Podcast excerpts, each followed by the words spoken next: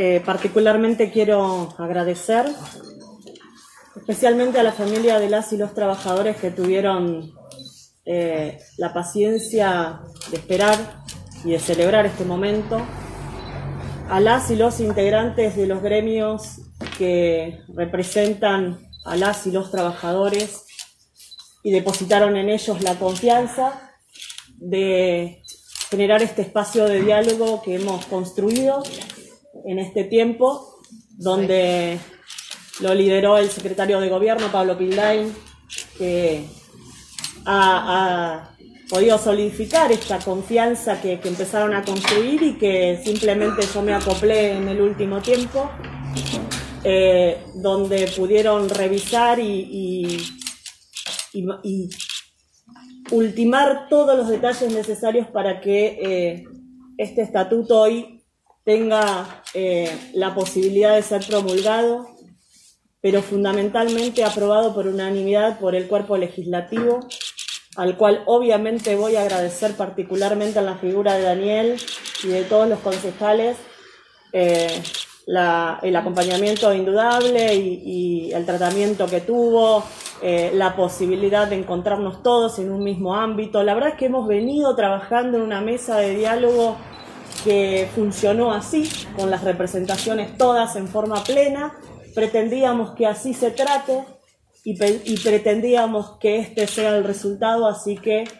eh, obviamente hablo por el Ejecutivo, los gremios tendrán su posicionamiento, pero este era el producto que buscábamos, un consenso que hoy se puede plasmar en una letra fría que va a ser nada más y nada menos que la posibilidad de regular la relación entre el empleador y el empleado, em, la empleadora y la empleada, eh, a partir del primero de enero del 2021. Y ni hablar ni dudar de la posibilidad que le da a los 286 trabajadoras y trabajadores de lograr la estabilidad laboral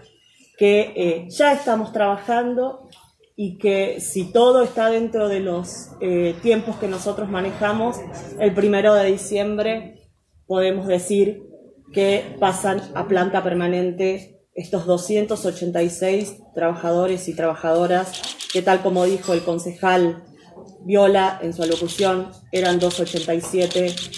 y nuestro acompañamiento a la familia de Pepe Mendoza, porque él hoy es parte también de esta lucha. Así que eh, es eso, es un agradecimiento enorme es la posibilidad histórica de eh,